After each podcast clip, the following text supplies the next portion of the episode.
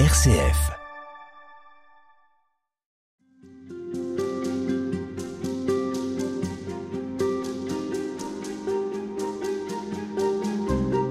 Xavier de Verchères, il y a des vertus dans le scoutisme qui sont censées animer euh, ceux qui se sont engagés euh, dans ces mouvements divers et variés.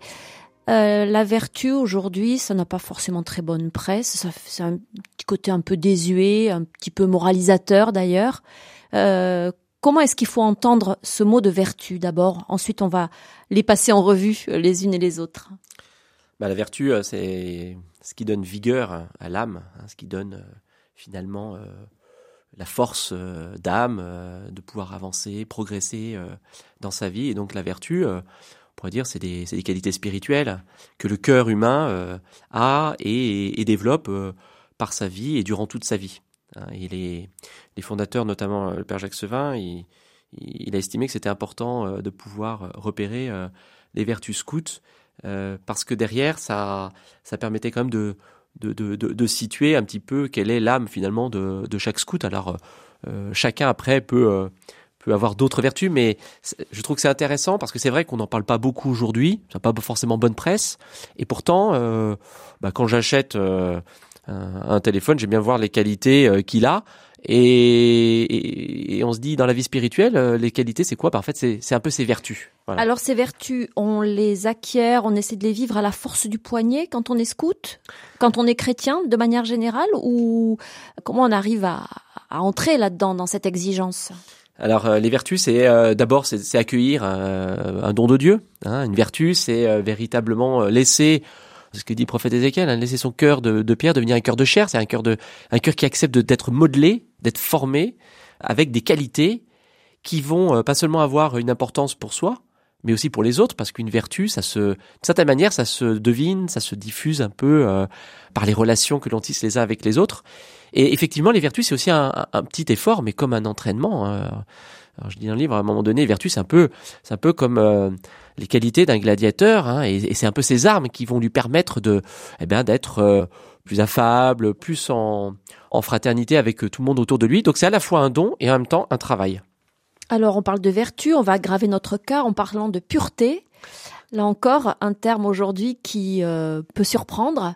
Le scout ou la guide est appelé à être pur. Alors donc effectivement, hein, euh, la pureté, c'est euh, une des vertus que Jacques Semin aimait bien voir. euh, Jacques Sevin, il faut le rappeler, hein, voilà. cette- ce donc, prêtre qui ce, a ce prêtre jésuite qui a euh, fondé la- avec le chanoine Cornette en 1920 les Scouts de France. Voilà. Alors c'était un grand spirituel, un, grand mystique, et la pureté était pour lui bah, sans doute une une vertu importante parce qu'elle était euh, bah, évidemment à l'image de Dieu. Les cœurs purs, c'est aussi une béatitude. Et euh, je pense que dans la jeunesse, cette exigence peut-être, euh, cet idéal de la pureté, finalement, c'est pas si mal. Mais comment est-ce qu'on peut inviter des ados aujourd'hui à être purs? Comment on leur, on leur parle de ça? Qu'est-ce que ça implique dans leur vie? Alors peut-être déjà en ne parlant pas trop de pureté, pour inviter à, à peut-être se dire dans ma vie, il y a un peu cette idée de d'ordre, de clarté, de, de, de luminosité, de non-confusion, de, de proportion. Voilà, et la vertu c'est un petit peu tout ça. Ce qu'on pourrait appeler chasteté aussi, alors qui est un mot euh, là aussi à, à utiliser euh, avec beaucoup de, de précaution parce que euh, c'est lourd de sens, mais c'est un peu cette, cette idée-là. Oui, alors la chasteté est très euh, relationnelle, hein, euh, c'est euh, ne, ne pas vouloir accaparer l'autre dans, dans, dans la relation.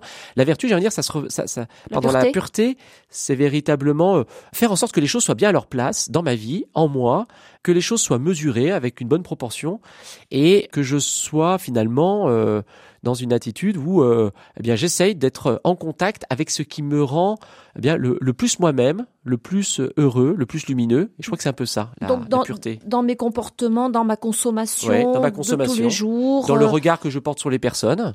J'ai envie de dire que la pureté, euh, c'est euh, finalement euh, être ce que je suis sans, sans trop me souiller vers des choses qui risquent un peu de m'alourdir. Une autre des vertus auxquelles le scout est appelé, c'est le dévouement.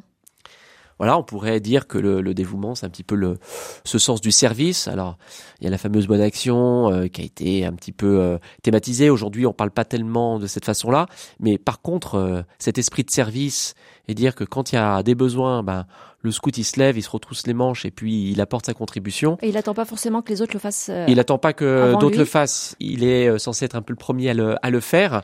Il se pose pas dix mille questions de savoir euh, à quel moment, quand, pourquoi, etc. Oui, mais je l'ai déjà fait. euh, C'est déjà Je- moi qui l'ai fait hier ou. Voilà, voilà, voilà.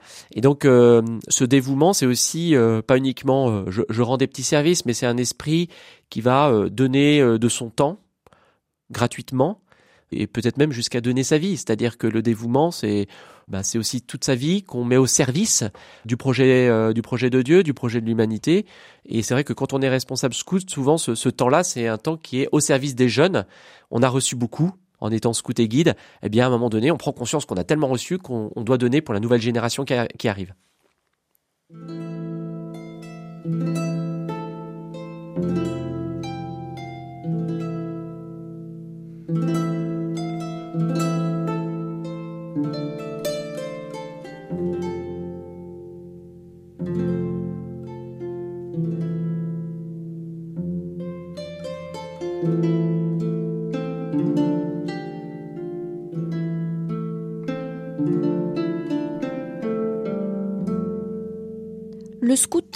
Guide est franc, Xavier de Verchères. Il est appelé à la franchise. Donc la franchise, eh bien, c'est tout ce qui est nos mots, hein, nos, nos paroles euh, sont extrêmement importantes. hein. Nous allons parler euh, euh, dans, une autre émission de la promesse. hein. Donc la, la franchise, c'est essayer d'être bah, d'être vrai, d'avoir une, quel que soit le prix, d'avoir le courage aussi de, dire la vérité, y compris bah, quand euh, on s'aperçoit qu'il y a euh, des situations un peu un peu difficiles. Je crois que c'est très important aujourd'hui parce que euh, on a besoin de personnes qui nous racontent pas ni des sornettes, euh, ni de la poésie, mais qui à un moment donné aient une parole et soient capables d'assumer leur parole et leur engagement jusqu'au bout. Vous avez dit le mot vérité. Voilà. C'est ça finalement Voilà. qui est au cœur de cette question. Et être vrai, bah, c'est- autant dans les mots que l'on que l'on utilise que dans les attitudes que l'on a. hein. Et donc la, la franchise, finalement, c'est une forme de solidité sur, sur laquelle d'autres vont pouvoir s'appuyer. hein. Et quand on est euh, dans le scoutisme, on vit ensemble.